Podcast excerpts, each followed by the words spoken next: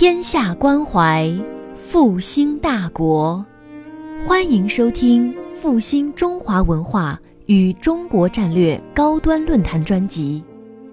复兴论坛中国科技大学分论坛是由兴业全球基金与中国科技大学共同发起，中国科技大学主办，兴业全球基金支持的一项高端文化论坛。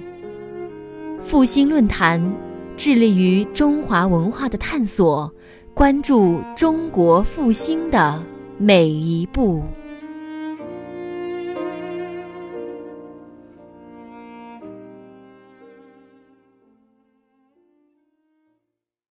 今天我们讲座的主题是语言的尊严。我们搞语音学知道，我们在朗读一篇作文的时候，一篇文章的时候，朗读标题的时候，它有重音、重读，它要突出它的重点。语言的尊严，重重音在什么地方？重音是在尊严上，还是在？语言上，我讲两个重音都很重要。先讲什么叫尊严。美国第二十八任总统威尔逊说：“尊严让一个国家觉得比安全更重要，比命运更有价值。”这是美国的啊，美国历史上的一个总统。德国诗人席勒说：“一个民族如果不能勇于不惜一切的去维护自己的尊严，那么这个民族、这个国家将一钱不值。”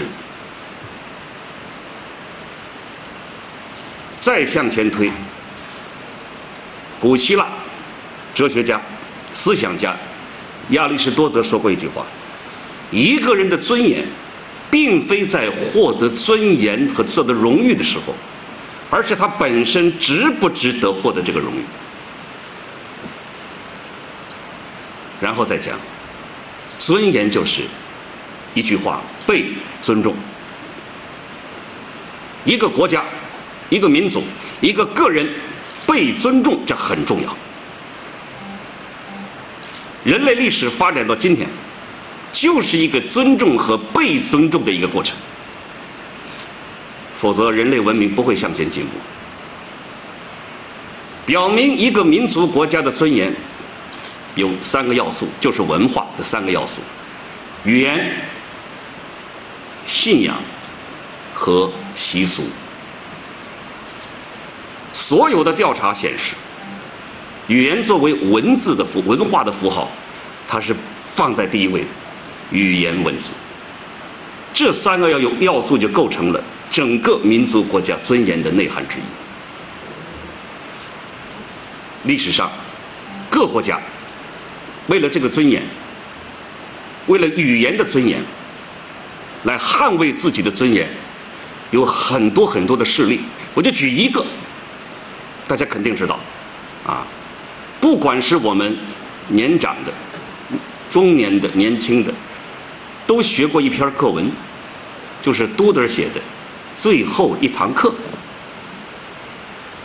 讲的是普法战争。一八七零年的时候，拿破仑率军先打普鲁士，打败了，最后反过来，普鲁士再打进来，打到法国。啊，当时马克思就形容，讲这个事件是第二帝国覆灭的开始。啊，从从历史上是这么讲的，就取这样的历史背景讲了一个小故事，讲一个弗兰士，就是。在那个那个阿尔萨斯地区，啊，阿尔萨斯被沦陷的，呃，沦陷的国土，一个叫阿尔萨斯小镇上，发生了一个这么一个有趣的故事，也许是杜撰的，也许是真实的。主人公是小弗朗士，老师是汉默先生。汉默先生最后的一堂课就是上的法语课，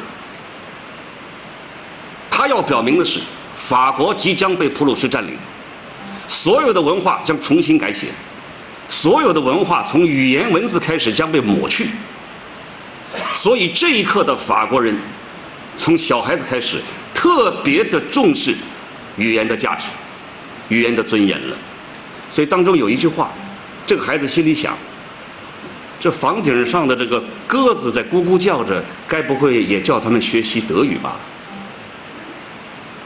当海默先生最后黑板上写完法文以后，普鲁士的军号响起了，士兵们收工了，收兵了啊！呃，操练结束了，也意味着从这天开始，法国就沦为就亡国了。最后在黑板上写了“法兰西万岁”两个字，因为“法兰西”是一个词，“万岁”他就写了两个字。这篇文章，其实在中国读者看来，印象是很深的。为什么讲这个？就是讲了一个语言的尊严的问题。语言的尊严就是一个民族和国家的尊严。无独有偶，二零零六年，在布鲁塞尔，在欧盟的一次欧盟的一次商业会议上，当届的负责人叫塞艾，他是个法国人。是大会主席团主席，啊，就欧洲的商务活动进行一次论坛。在这次商务会议上，法国总统希拉克到场，当主席法国人，在致辞的时候，就像刚才这样，他没有用法语说话，而用了英语。希拉克总统当即站起来问：“你为什么不说法语？”他解释说：“这个英语是商务语言，通用的，啊，这个不是正式场合。”希拉克总统一句都话都没说，当场起身离开会场。随后，他的外交部长、商务部长全都跟着走开。一个法国总统用这样的一种行为，维护了语言的尊严。后来希拉克说：“我曾经为了欧盟，啊，为了法国的主导地位，成立了很多语言俱乐部、语言什么什么什么什么什么会协会，就是为了保护自己语言的尊严，就是反对霸权主义、语言的霸权主义。没有想到，我的同僚、我的我的同胞兄弟，法国人的商务负责人居然开会的时候用英语说话。”他表示抗议，离开了。这两件事情表明，任何国家，不管是总统也好，啊，其实，在在这个欧盟会议上，还有德国人，还有德国的代表，因为不讲德国话而愤然离场。这语言的尊严是很重要。现在我们讲起这样一个事实。讲起这种话题的时候，我会发现，我们的民众当中对这个问题是很淡漠的，我们有很多搁置争议的岛屿，我们还有很多领土的问题，国家的领土的资源，其实都和语言有关，都和我们国家的语言文字有关，世界上。对资源划定、对领土划定有三个要素：一、物种；二、人种；三、语种。也就是说，我们如果和平解决，用讨论的方式、论理、论法的话，大概这个三个要素是很重要。就像我们和越南讨论，哪一边的领土是我们的？哪一边领土是你们的？从物种上讲，差不多。我吃的稻米也是你们吃的，我吃的鱼也是你们河里养的。大象可以从你们这走过来，也可以从我们这走过去。啊，老鼠可以过来，也可以过去。物种都差不多。人种呢？啊，我们从挖出来的腿骨可以看到，我们的人种主要看腿骨和头盖骨啊。广西人和越南人的差不多，长得都一样，腿骨一样长，睡的床床也是一样长的，尺寸差不多，房屋结构也差不多。那么以什么来判断我们的领土占有呢？我们的领土大哪个是归我们，哪个是归归越南的？语言语种文字语言，西沙南沙，啊那些争端发现到最后的问题是，我们在那儿有沉船，我们沉的船里边有文物，我们文物上上面写的是汉字，越南人没话讲，没话讲。钓鱼岛在世界版图啊，在中国版图、世界版图、日本版图上，大概标明钓鱼岛的只有中国字。没有日本字，所以钓鱼岛拿回来是没有问题的。啊，如果讲理说法的话，没有问题的。还有我们边境上的北面边境上那些领土，平等条约签订的那些领土，也用这个办法证明的话，也是我们的。就是由于语种。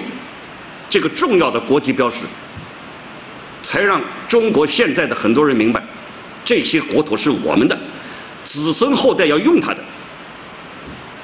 如果我们不把语言文字提高到尊严的角度去研究它、去发展它，我们将失去一切。简单的看这个汉语汉字的问题，我想从历史的角度给大家细细的解剖一下。我们现在的汉语的词典用的是汉语普通话词典，那么为什么不叫汉语汉化词典？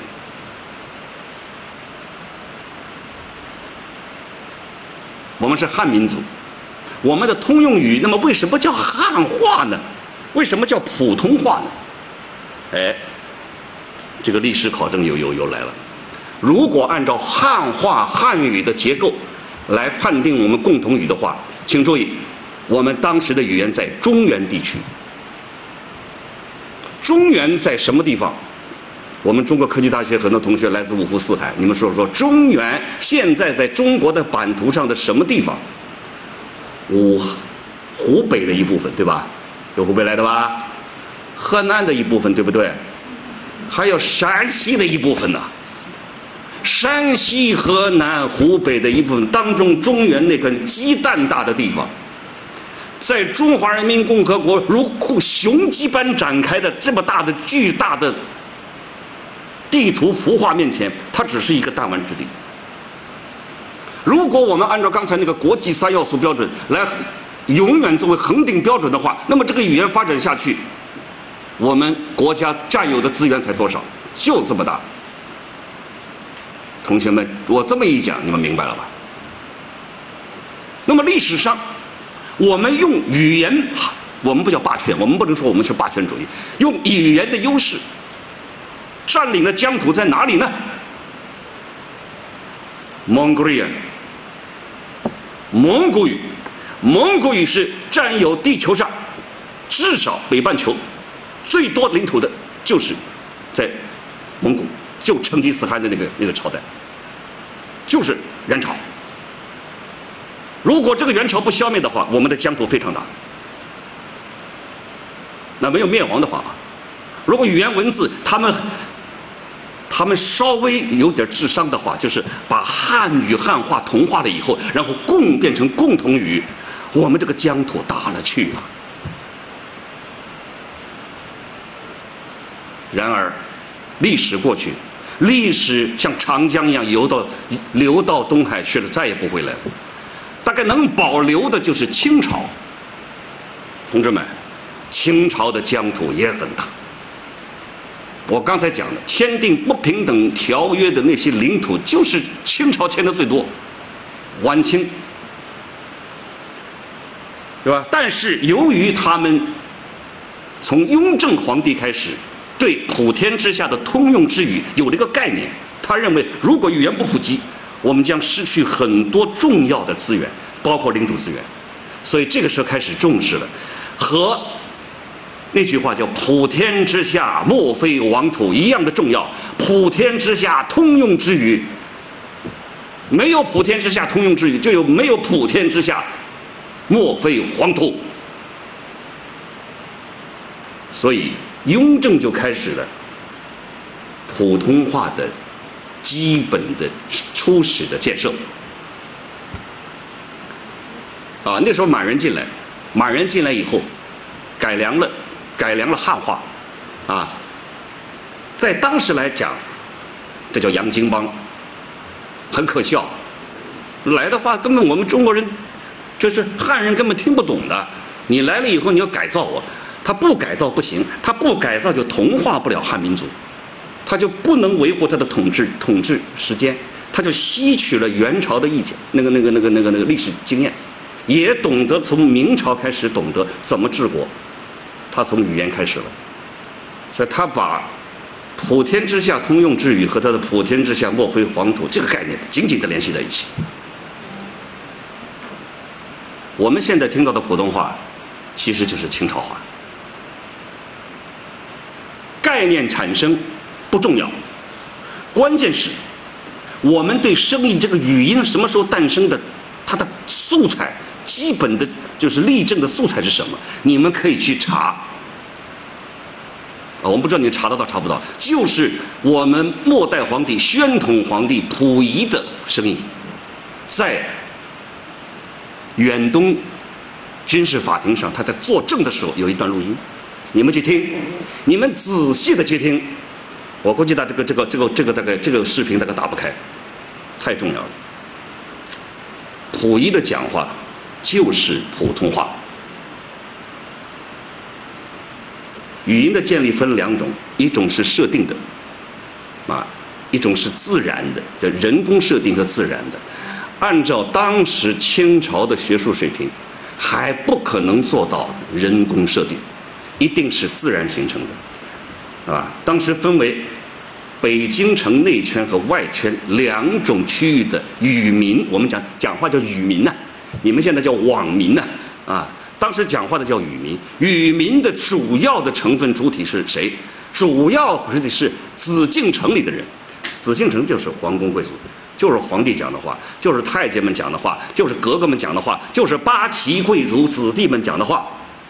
然后他们操着这个满满人的官话，全国各地到处乱跑，就把这个话传到了全国各地。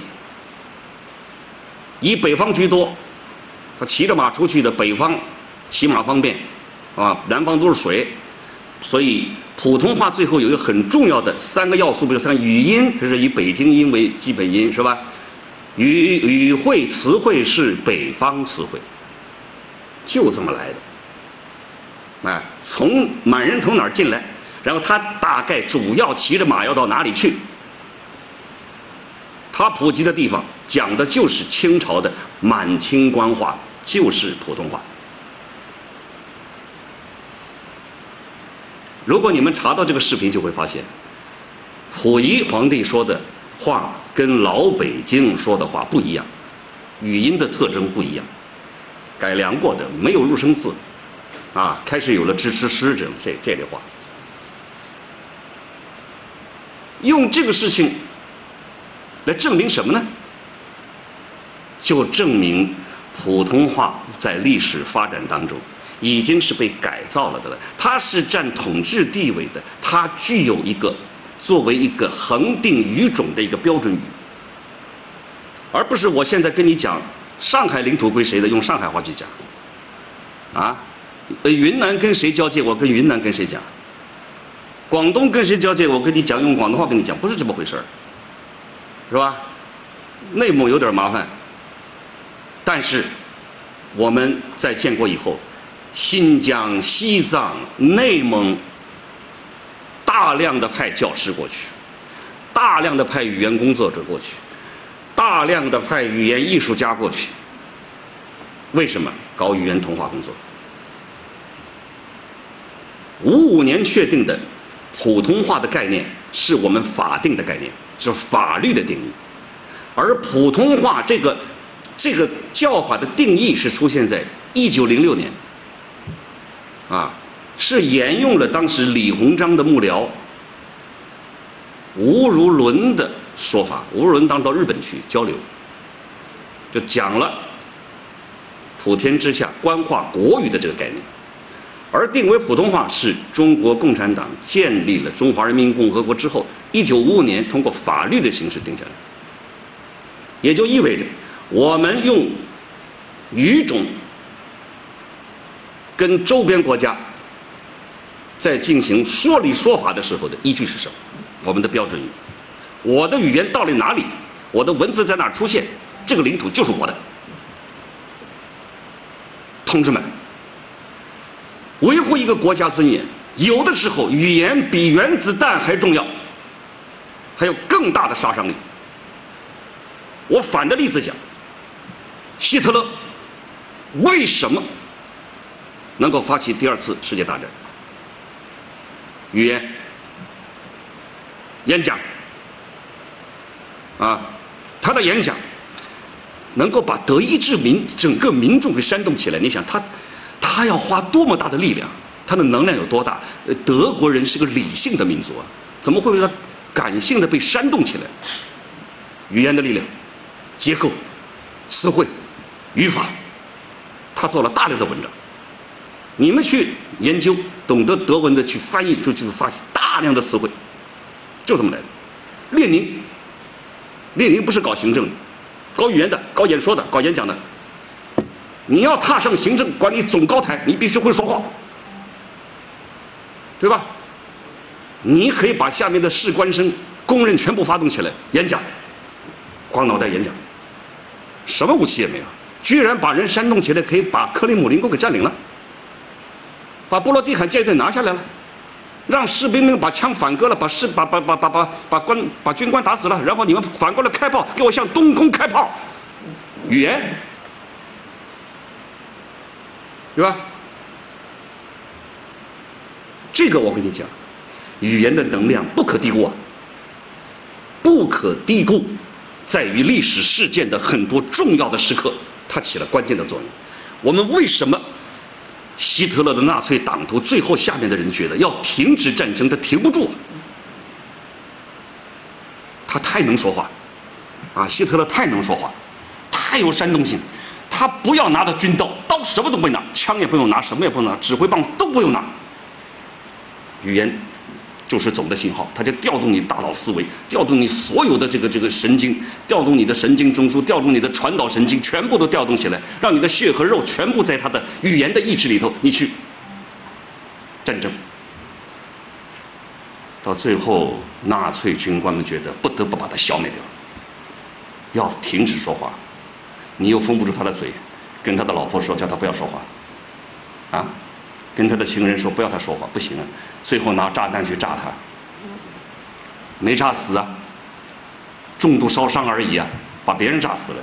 好，反过来他继续说，完了，打到最后，是吧？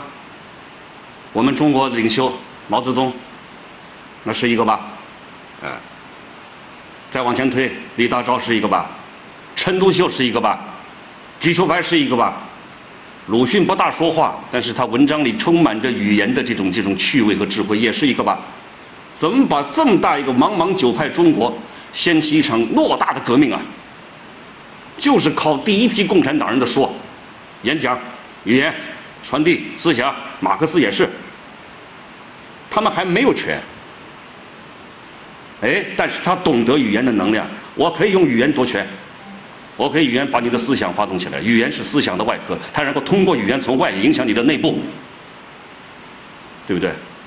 毛主席不说打过长江去解放全中国，百万雄师能过大江吗？毛主席不说中华人民共和国站起来了，这五星红旗能动吗？毛主席不说要造原子弹，我们会造原子弹吗？毛主席不说发动文化大革命，文化大革命搞得起来吗？毛主席不说话了，历史就变化了。同志们，语言的能量和尊严，语言和国家尊严，永远是联系在一起的。所以，我今天的话题其实是想提出一个一个论点，就是我们如何围绕着语言的尊严的问题，有识之士、有志青年。要想办法维护它。我们注意到一个历史的阶段的一个事实，一个断层啊。你看，我刚才讲，陈独秀、李大钊、瞿秋白、毛泽东、周恩来都是演说大师。再往前推，孙中山等等都是演说大师，都是演讲大师。这语言相当有功力的人，靠语言把革命发动起来的。包括建国初期，啊，陈毅老陈陈毅这个这个这个周恩来在外交场合的那些那些那些出神入化的语言，都曾经创造了语言能量和维护语言尊尊严的一种典范。但是你们会发现，到后来没了，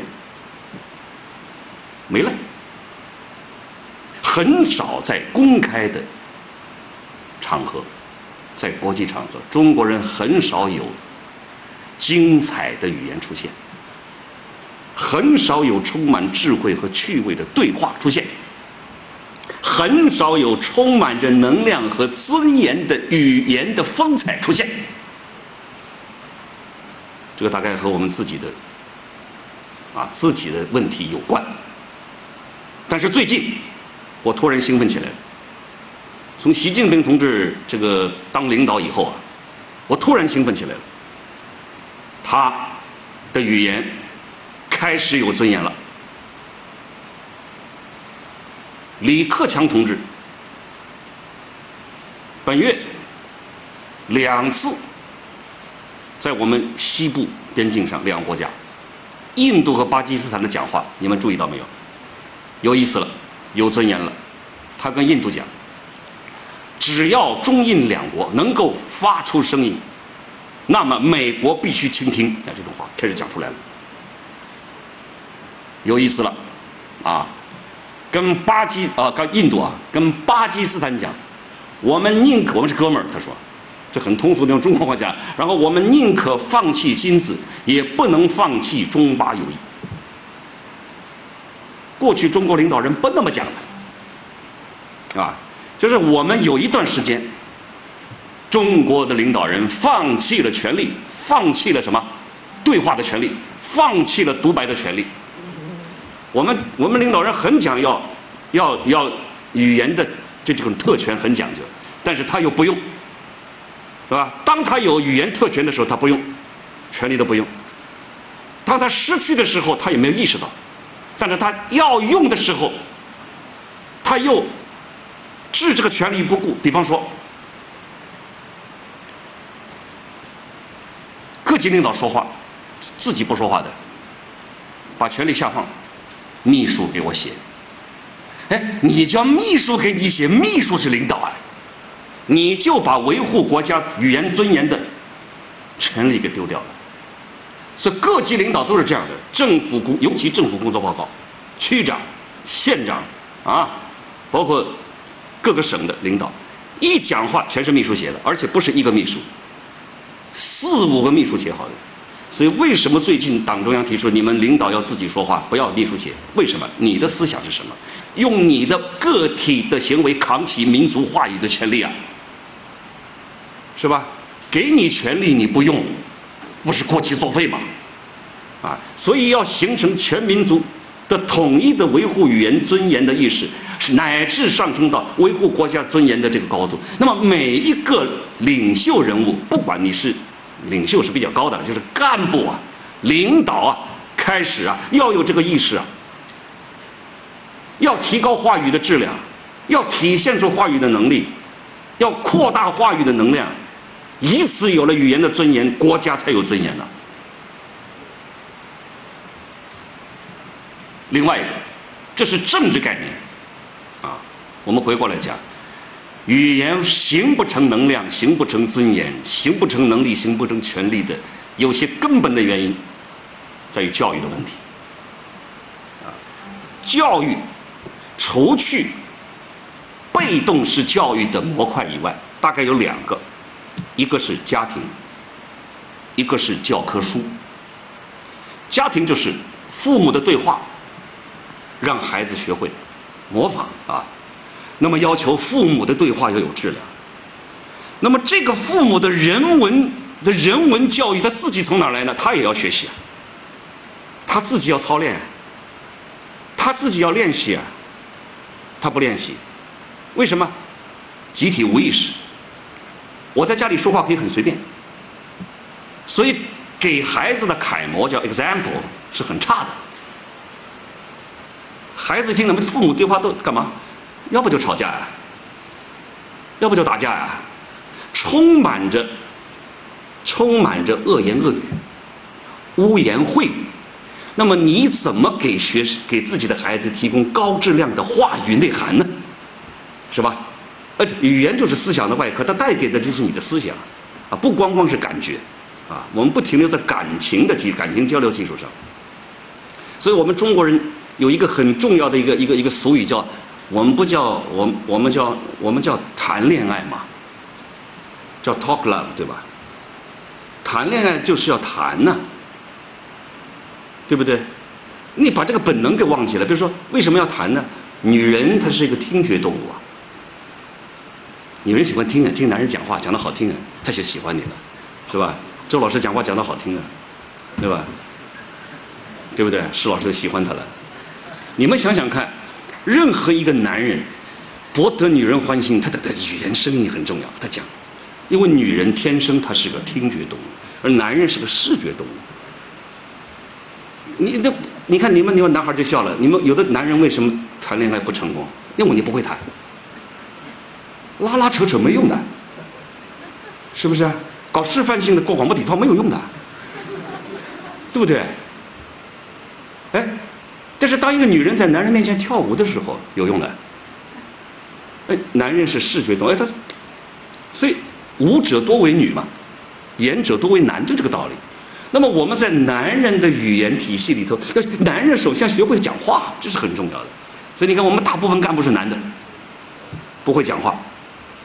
也就是从一个家庭的环境当中，他他他提升不起来，你知道吗？啊，他不会说话，语言都不会做爱的，都没有对话的，那么完了，那么肯定是要离婚的嘛，要分手的嘛，是吧？所以讲了那么很多的这些外在的功利要素，这个两性之间的交往文化就是就是语言就是文化呀，不会说完了，是不是？哎，从古到今的，你看。语言体系里都给你规定好的，我们要学会对话，对话对白对白对话。为什么要我们要从独白文化上升到对白文化？就这个道理，本来就是对白独白两个术语是从戏剧里产生的，是吧？所以我们叫我们最后不叫 drama，翻过来不叫戏剧或者什么舞台剧、行动剧，不叫为什么翻过来叫话剧呢？就这个道理。而且在话剧的白当中，就是台词啊，最重要、最能表现戏剧的冲突意义的，就是对白，而不是独白，也不是旁白，而是有交流的、有情感和思想交流的对白，以此推进剧情向前发展，以此把悬念设定，以此把。交流和冲突不断的层层次次，以为细节、过程、远景、背景，最后到，啊，这个这个整个节目的不断的放大和延续，是吧？推进节目的，我我们看一下节目嘛，节目就是一节节给人看的嘛，对吧？节目旁边那个眼睛嘛，就是就是看细节，一节节过去，可就是看情境过程啊，就是看这个东西的，对吧？然后。节奏怎么产生的？话剧的节奏不是行为产生的，是语言，而语言的最高形式是对话。戏剧的最高意义是对话的成功，这是交流的成功。啊，东汉时期的史学家、文学家许慎就说过一句话：戏剧如果从冲突学、冲突说开始说起的话，那么就是。始于斗兵，广于斗力，泛滥于斗智，急于斗口。你看最高境界吧？斗口嘛，就斗语言呢。什么叫斗口？你一个人斗得起来吗？一个人自说自话斗得起来吗？看来独白是斗不起来，只有对白。那么生活当中又必须有大量的对白作为素材，它才能把生活变为高于生活，然后高于源于生活，高于生活，再回到生活嘛。那么我们在生活的真实的场景里头没有对话，那怎么办呢？所以我们的作品写不好，文学作品写不好，电影写不好，戏剧写不好，就这个道理啊！没有这样，生活当中没有这样的口头文学结构。没有，我就讲这两个教育模本发生问题了。家庭没有，教科书里有吧？教科书里也没有啊，老师们，我们看现在当下的语文教材里有吧？都是抒情啊，抒情啊，都是独白，我输我输啊，朱自清我输啊，对吧？这个徐志摩输啊输啊，舒婷更输啊输啊输。全是输输输输，全是个人抒情，全是自说自话的，没有对象的说话。说到最后，你说中学生为什么不去早恋呢？就这个道理嘛，对不对？中学生本来就是第二性征期开始发育了，然后你不给他思维，不给他左脑开发、左脑思维、理性东西，你老是感性的，那不食色性也嘛，就来了嘛，对吧？早恋挡不住，就这个道理。不是制度问题，你的教科书出问题了。如果产生了对白，哦，对白就是哲理嘛，对应的对应的话语、语言文字对应的事物就是哲理嘛，就是哲学嘛。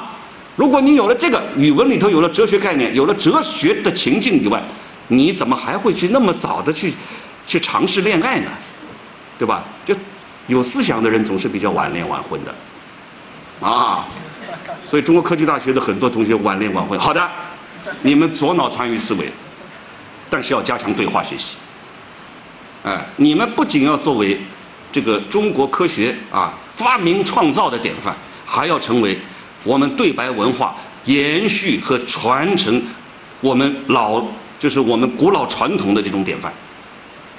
请注意，我们的对话样式最早最多的出现在什么年代？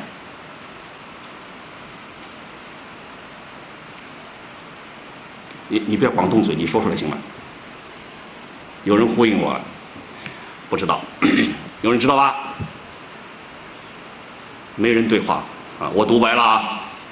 产生在寓言故事当中、成语当中、寓言故事、成语当中，很多对话，你们去查，我不说了，太多了。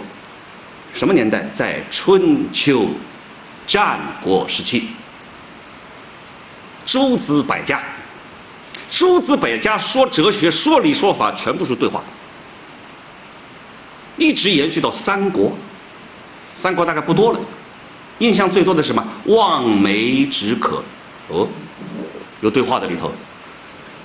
三国里头有对话的，哎，呃，我又打仗打要渴死了，不行。哎，你看前面有没有那个树林？看见没有？前面呢有很多的梅，没有的，想象的、虚拟的，但是对话存在着。他告诉你一个道理啊，望梅止渴，通过想象解决你的心理的想象，解决你的生理的问题啊，哲理吧，哲理，到后来就没了。尤其你看现在的现在的课本里还有吗？没了，连最起码的像鲁迅的文章里还有对话的，啊，还有阿 Q 等人的对话等等，对吧？也拿掉了。那么我们从小开始教育的。对话思维就没就不存在，就不存在，没有这样的 practice。你说我们在生活当中怎么实践？怎么进行语言实践？现在的传播学、人文学课啊，很多要解决的问题是，我们在一年级上的课要解决什么？高四的课，他不会语言，不会对话，我还先得训练他这个东西，因为什么？没有教科书。同志们，日本人教科书里改了很多内容，我们要教的，我们不同意他们什么？那我们自己教科书里把很多东西改掉了，那么我们自己怎么没反应呢？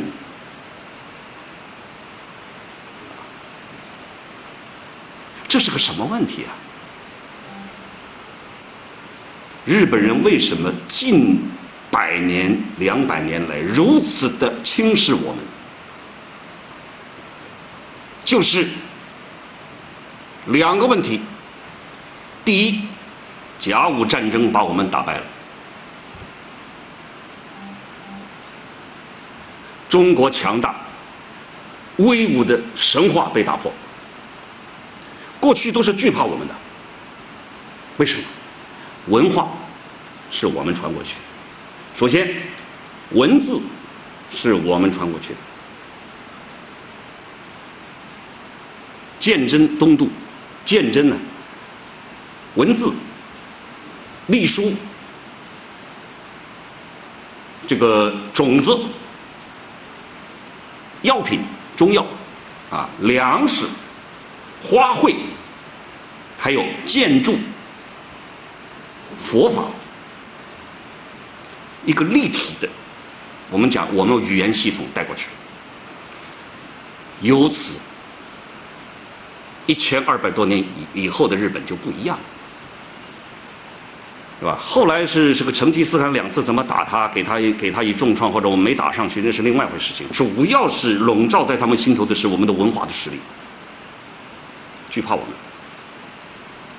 甲午战争我们失败之后，我们史学家开始考证，就是他们开始轻视、开始蔑视我们，开始鄙视我们。行为是什么？还没打我们啊？那个小步子怎么着叫倭寇骚扰？那是两回事情，那是渔民干的事情。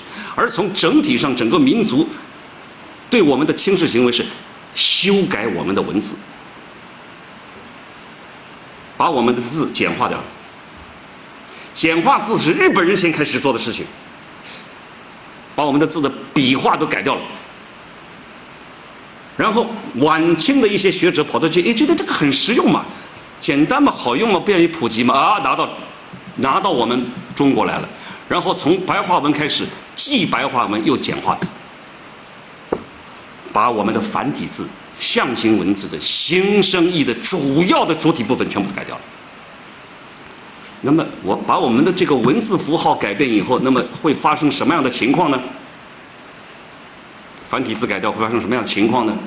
就是基本的事实不是这个事实，基本的理不是这个理，基本的义不是这个义，对吧？形声义理，我们我们的我们的文字是全世界。语系当中一等的文字，就是它形声义理都立体的、全方位的讲得很清楚，就表明事物规律的一个东西。不管它是单个字还是组合字，都按照这个规律去组合，它很有律制啊。所以中国的文字，西方的音乐啊，西方的那个十十二平均律的七声调式那个音律是最完整的，比中国还完整。这没办法，因为它的最后的这个它的科学比我们早。而我们的文字是古老文学当中，文字是最讲结构的、最合理的。给日本人一弄，我们清朝的两个官员跑去一弄，结果改掉了。全国人民没有同意啊，古人已经逝去了，没有同意啊。中国被奴役的已经抬不起头来了，还不知道什么叫对错了，就是盲目的改变了一下，最后。形成的我们现在用的简体字，其实大量的和形声义理是相悖的。简单的，我们取一个字，亲切的“亲”，是吧？繁体字旁边有一个“见”，象形文字，看见的“见”，亲人要相见才亲嘛，见不到什么叫亲人嘛？叫常见常亲嘛。现在把这个“见”字拿掉了，我们现在还有亲情关系吗？啊，我们叫存在决定意识。反过来，意识也决定的存在啊。前个星期我到上海海关学院去辅导，我看到他们海关那个字“关”，哦，海关，我就问你们的核心理念是什么？呃，宋老师，我回答你，我们的核心理念用一句话来说，什么？筑起国家经济斗争的第一道长城。我说你不是海关吗？住长城干什么？关就是门的意思，知道吧？啊？什么？哎？关？开关两个字，过去繁体字都有门的呀。你看看你们海关这个字还有门吗？哎？你这个说的对的呀，哎，对呀，我说你关就是门呢，你现在你开关两个字把门拿掉了，你还关得住还开得了吗？你还像一个开放的国家吗？还能够挡住什么东西？还能关住什么东西？所以你要筑起长城啊！你倒是你在里头还是人家在里头啊？哎哎，这个这个这个，哎，我说你说不通了吧？啊，说不通了，说不通的是他们的一个。马列主义哲学课老师，呃，他们的权威认识。哎呦，他说这个我要想想，你这么提醒是对的。开关两个字把门拿掉了，我还把得住吗？就意味着什么都把不住了。啊，什么门？国门把不住，家门你也把不住了，厂门你也把不住了，仓库的门你也把不住了，国库的门你也把不住了。再看乡下的那个箱子。现在是这么写的，对吧？繁体字是有个“狼”字，“狼”是什么人呐？“狼”包括男狼、女狼嘛。现在乡下还有人吗？没了，都跑到城里来了，粮食也不种了，没人务农的，农耕时代结束了吗？我们农耕，我们农业大国这个主体结结束了吗？没结束。没结束，那怎么办呢？那么怎么会那么多人跑到城市里？你把这个符号改掉了呀？符号一改，人的潜意识就会跟着走的呀。这就是教育啊！这就是教育啊！不要喊口号，就这个字，这个符号。我们讲，所有的文化符号就这个，你字改掉了，现实就会发生变化。很多字都是这样的情况，你们去看。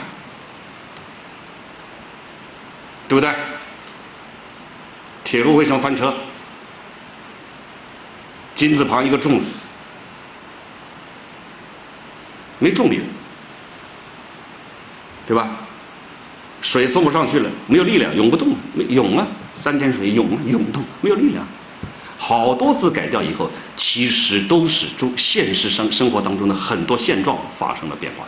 所以我回来想一想，存意识存在决定意识，恐怕这个字改了以后是存意识决定存在了吧？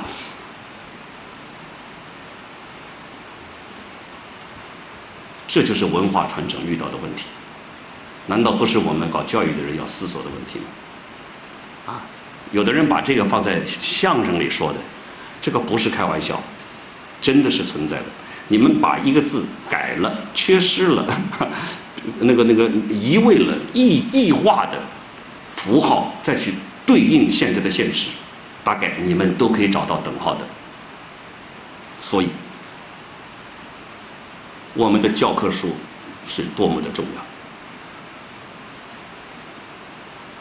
第三个，如果我们要维护自己的语言。就必须在任何文化载体里头、语言载体里头做好自己的工作。老师上课，老师上课的语言现在不规范，除了语音以外，二级甲等，对吧？那么离语汇的规范和典范的白话文著作的语法规范还相差甚远，因为你是什么？八十八分，你还没有达到一级。所谓的一级就是这个语音、语汇，这这就是和语法的三位统一，才能证明你真正掌握了语言。二级没有，二级有很多词汇的错误，还有方言语调，还有选择性的错误，五个五个考察嘛。所以我来我来解释说，老师为什么要考普通话测试？他不是考语音，实际考你的文化。大概到一级的九十二分，到一级甲等的，到一级乙等是九十二分，一级乙等的是九十七分。啊，他允许你个别错误。那么，中国的语文教师他的等级那么低，才八十八分，你说他怎么上语文课呢？那么他就应该是一级的嘛。设定的标准指标太低了，所以这是我们现在法规上和政策条例上的误差，或者是不完整。啊，我出了一本书，可能我多事儿，我写了一个语音格式词典，我我这次忘了拿来了，我我那个是国家新闻总署给我出的是国家级的专著，这是本工具书。我觉得语音里头还少了一个要素，就是格式。因为为什么呢？我们和台湾比，字形是不一样，他们繁体字，我们是简体字，对吧？但是在语音上、格式上呢，他们是前重，我们是后重；他们是后重，我们是前重，不一样。由此我们做出对比。如果你讲的是普通话，汉语普通话还有一个格式的问题，啊，我出了这本词典，也就是要表明。你真正的文化传承，通过语言文字传承的要素结构到底是什么东西？我讲的教育这一块，老师的标准太低，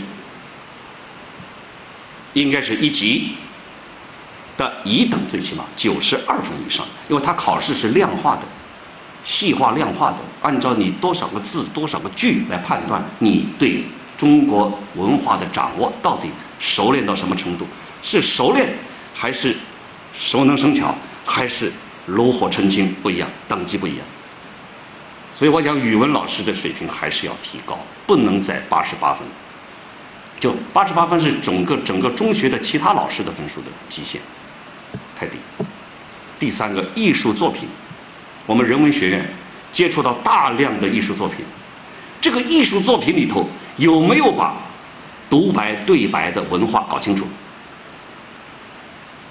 因为只有在对话当中，才能建立这交流啊，交流当中才能建立人和人之间的自信。而人是支撑的吧？人是个群体动物嘛，是吧？所以过去的我们讲语言是工具论有偏颇，语言是应该是用本体论的方法去研究。语言是我的生命现象，大概没有生命知觉的对话，大概这个人是活不下去的，无法面对死亡和困难的。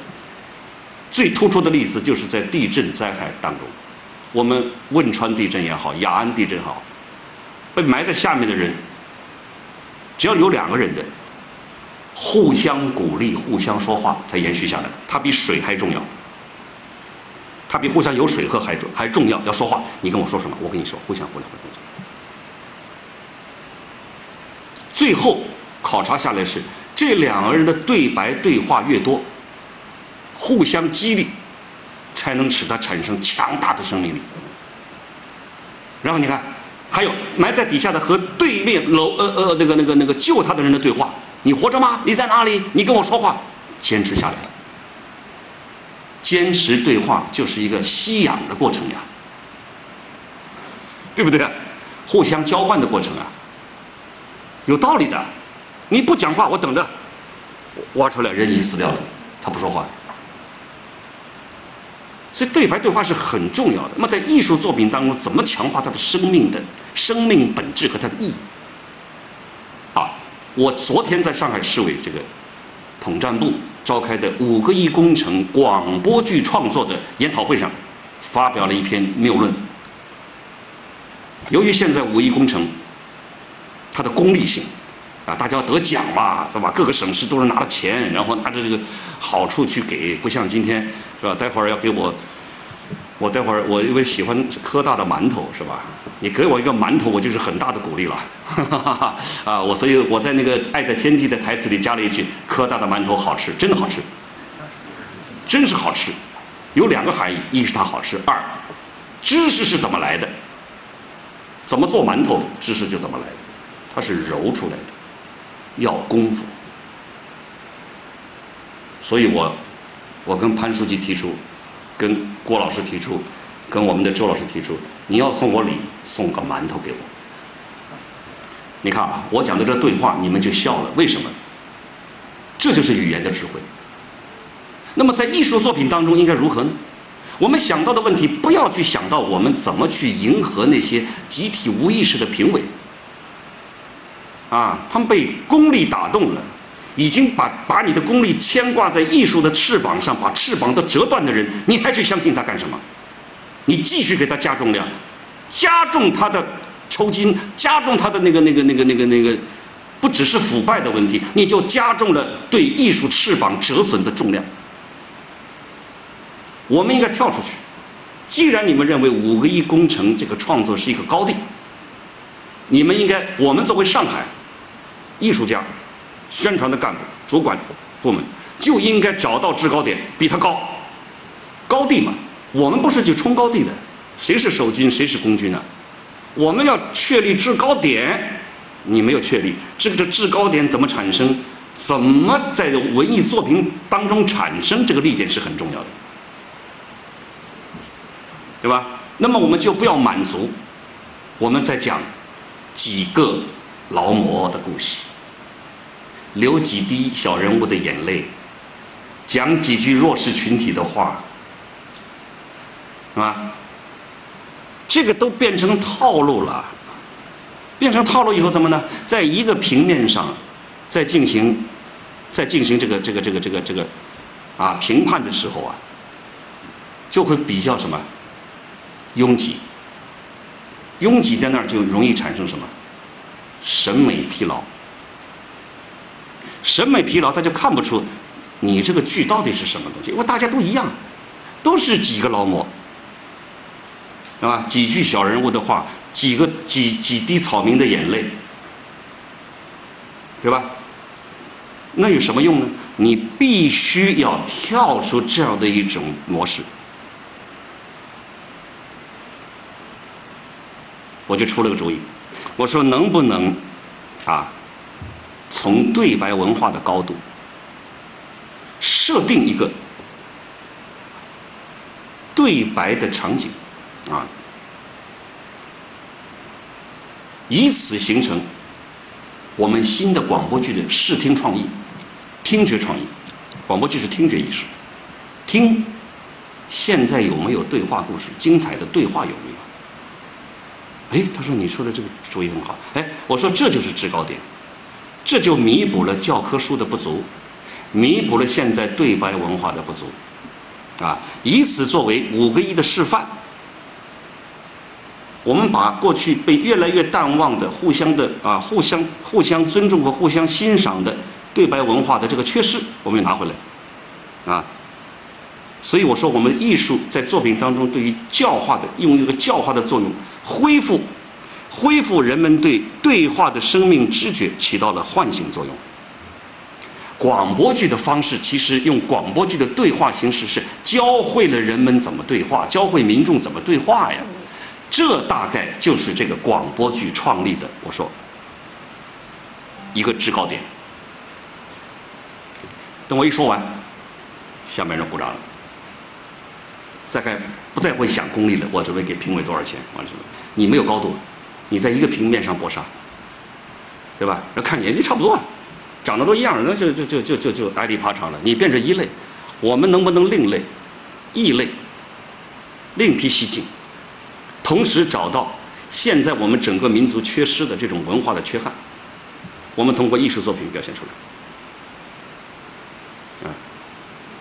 我想，大概从这个几个方面啊，从这个几个方面，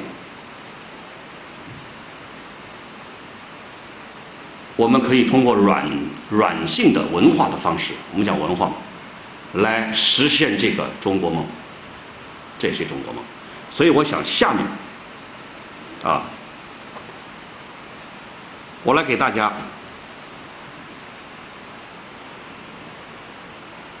放一些有关的视频。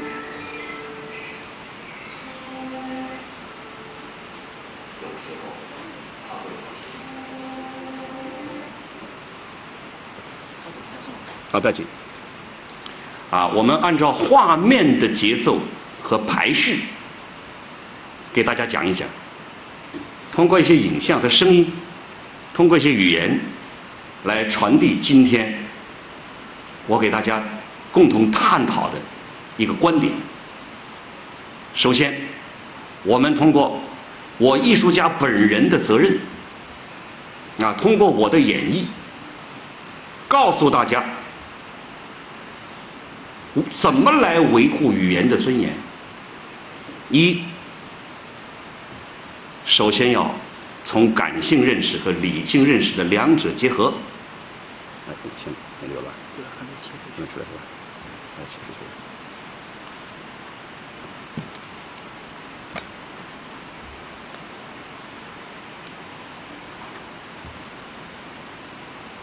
啊，从感性认识到理性认识的结合，来给大家示范。通过文化的，或者通过教科书的，通过艺术的方法，告诉他们语言的尊严，对话从独白文化到对白文化过渡，对于维护语言尊尊严的重要性。所以开始有了第一个设想。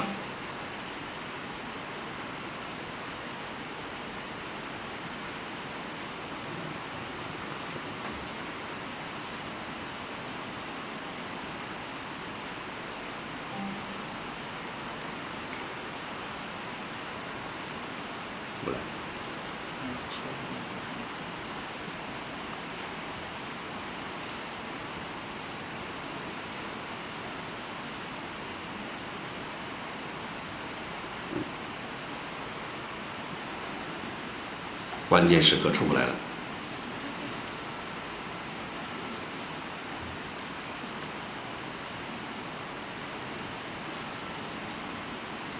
看来我要用语言来延续下去。呃，上星期啊，我就这个语言维护语言尊严这个话题，和一批老干部在一起谈。这些老干部的主要成分是什么呢？呃，老红军战士，老老八路，啊，还有我们这个退休的老教师。我呢，没有说任何理念。我说，几位长辈。你们都是老同志的代表，啊，在城市人口老龄化的这个人群当中，你们是有代表地位的。我不想跟你们多说，我说我朗读一段东西给你们听听。他们不知道我朗读什么，我朗读了一段毛泽东的纪念白求恩。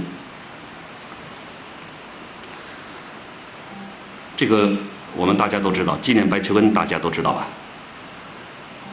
大概上了岁数知道，叫我们叫老三篇嘛，啊，年轻同志也许不知道啊，年轻人不知道，老同志都知道。我什么也没说，我说我先请大家喝一口酒，然后请大家放松一下。那接着呢，我就开始朗读。待会儿啊，白求恩同志。是加拿大共产党员，五十多岁了。为了帮助中国的抗日战争，受加拿大共产党和美国共产党的派遣，不远万里来到中国。去年春上到延安，后来到五台山工作，不幸以身殉职。一个外国人毫无利己的动机。把中国人民的解放事业当做他自己的事业，这是什么精神？这是国际主义的精神，这是共产主义的精神。每一个中国共产党员都要学习这种精神。读完以后，你们知道他们什么感觉吗？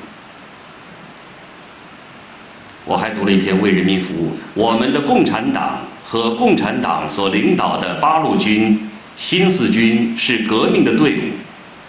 我们这个队伍完全是为了解放人民的，是彻底的为人民的利益工作的。张思德同志就是我们中的一个好同志。我读完以后，四个老同志眼泪全下来了。可能年轻人没这感觉。他们跟我说的第一句话说：“他说，宋老师，我又走出来了。就是他们退休以后，那些离休的干部退休以后，一直生活在一种自相矛盾、浑浑噩噩啊，也是极不平衡的状态，心态极不平衡的状态当中。他们和现实脱离，但是他活着，他活着，心灵很痛苦。”我读完以后，四个老同志居然老泪纵横。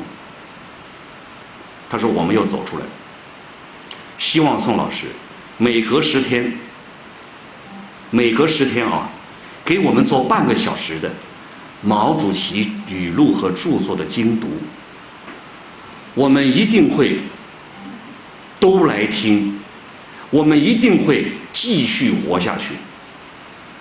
而且他说，这个比治病还重要。我可以很理性的告诉大家，我很感动。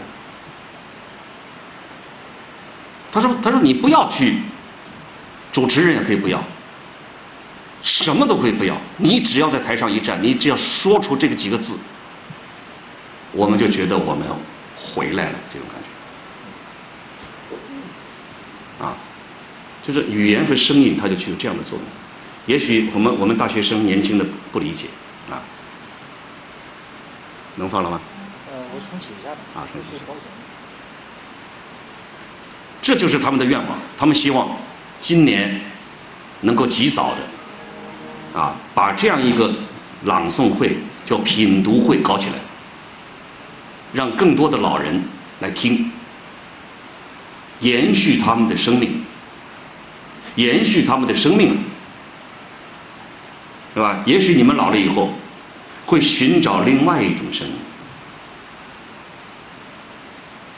我是制造声音的人。制造不同语言的人，对吧？你们听到的什么大头儿子、小头爸爸，就是我唱的，知道吗？哎，等你们老了，我还活着的话啊，哎，我就把那段动画片给你唱给你听，你也一定会热泪盈眶的。这就是我搞搞艺术人的责任。啊，你们不是听过了吗？哦，你们大概听过是是演郭永怀的时候唱的这个声音是吧？是不是啊？大头儿子，小头爸爸，是不是这声音？是不是啊？对，我还造各种各样的声音。我最擅长的是领袖的讲话。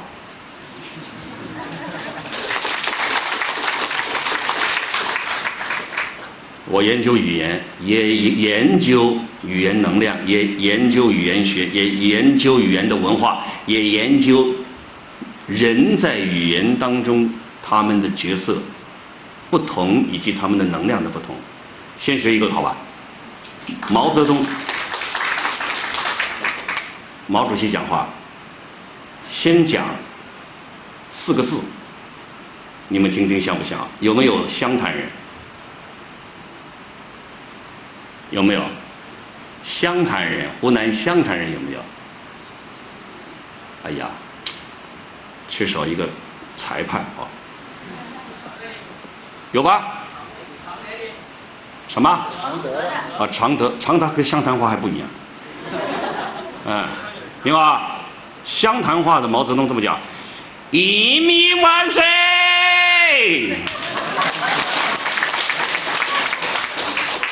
常德人怎么样？常德不是长沙话，也不是常德话，是湘潭话。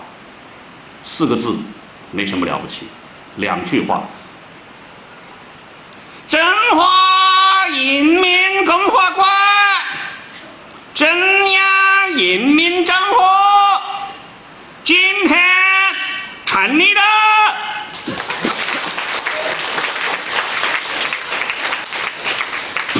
喝一口湖南的茶啊，两句话 不算什么，要一段，一段知道吗？我们正在写经，我们正在做。我们的经验，从来没有做过的。极其光荣伟大的事业。我们的事业是真理的。真理的事业是任何敌人也干不跑的。领导我们事业的核心力量是中国共产党，指导我们思想的理论基础是马克思列宁主义。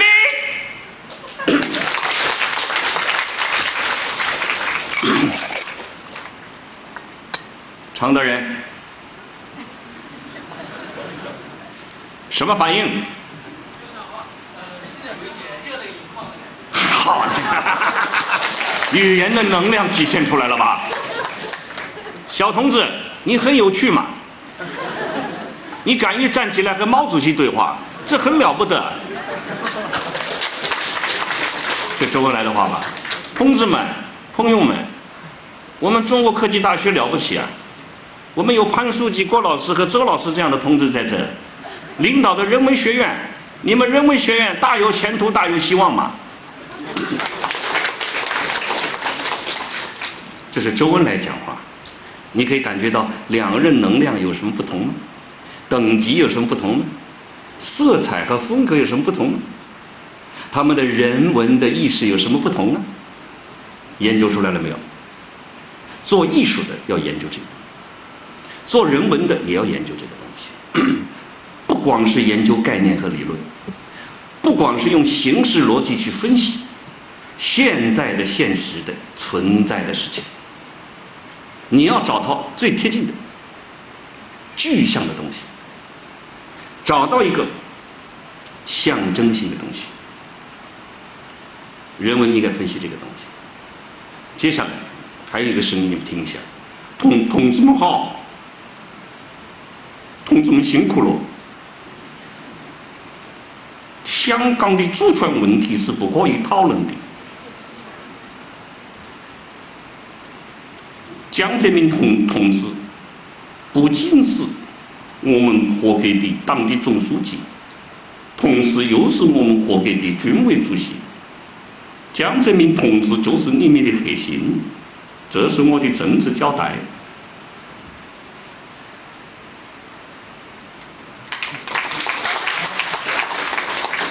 四川话，广安，不是成都话，也不是重庆话，肯定不是汶川话啊，像不像？再学一个啊！他放不出来，我一直往下学。火车要误点。嗯，同志们，我们这个地球上有很多 famous 的 river 河、江河、河流。英国伦敦有泰晤 River，法兰西法国有塞纳 River，德国有莱茵 River，我们上海有一条河叫黄浦 River，澳洲他还澳洲，虽然。他们都是这个世界上最美式的 river，但是 but 他们的 color is different 是不同的。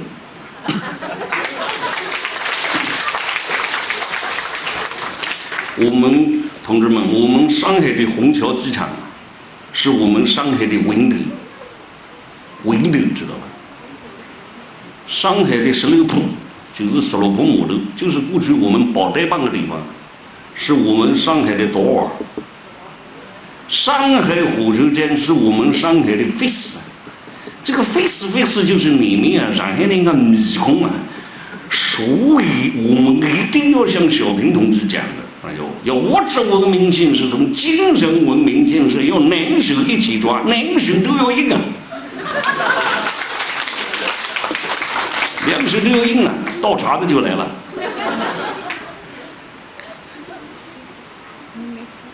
谢谢，Thank you。所以你们看啊，其实我在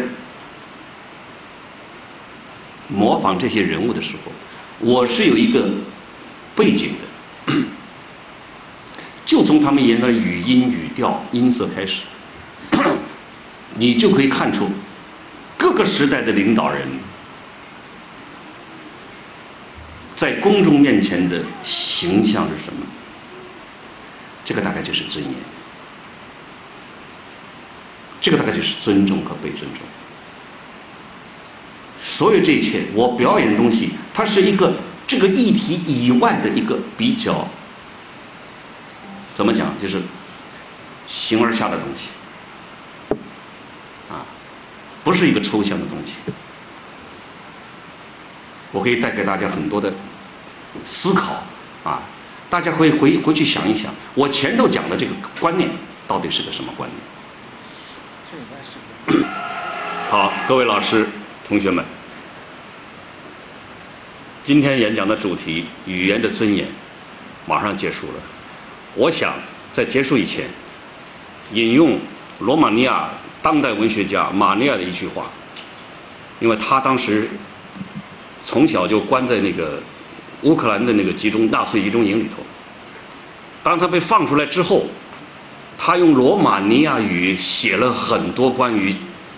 集中营的故事。你想，一个国家沦丧的，他是个，他是个犹太人，沦丧了主权，沦丧了民族尊严的人，他仍然坚持用罗马尼亚语文写了大量的文学作品。他说了一句很重要的话，我印象深刻：不管你的国家有没有沦丧，你的民族有没有灭亡，当你找到了语言的记忆。找回了语言的尊严，你就能打开通向自由的大门。中华民族现在到了历史转折的关头，同样的问题，能不能处理我们中华民族语言的丰碑，将意味着我们中华民族是否能够永远立于世界不败之林。谢谢大家。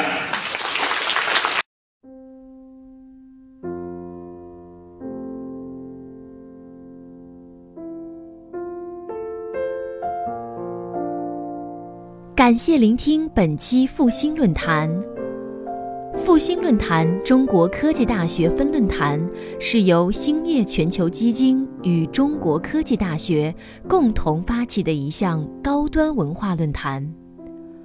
欢迎您关注复兴论坛的微信、新浪微博及豆瓣小站，我们将向您推送更全面的资讯及更优质的论坛。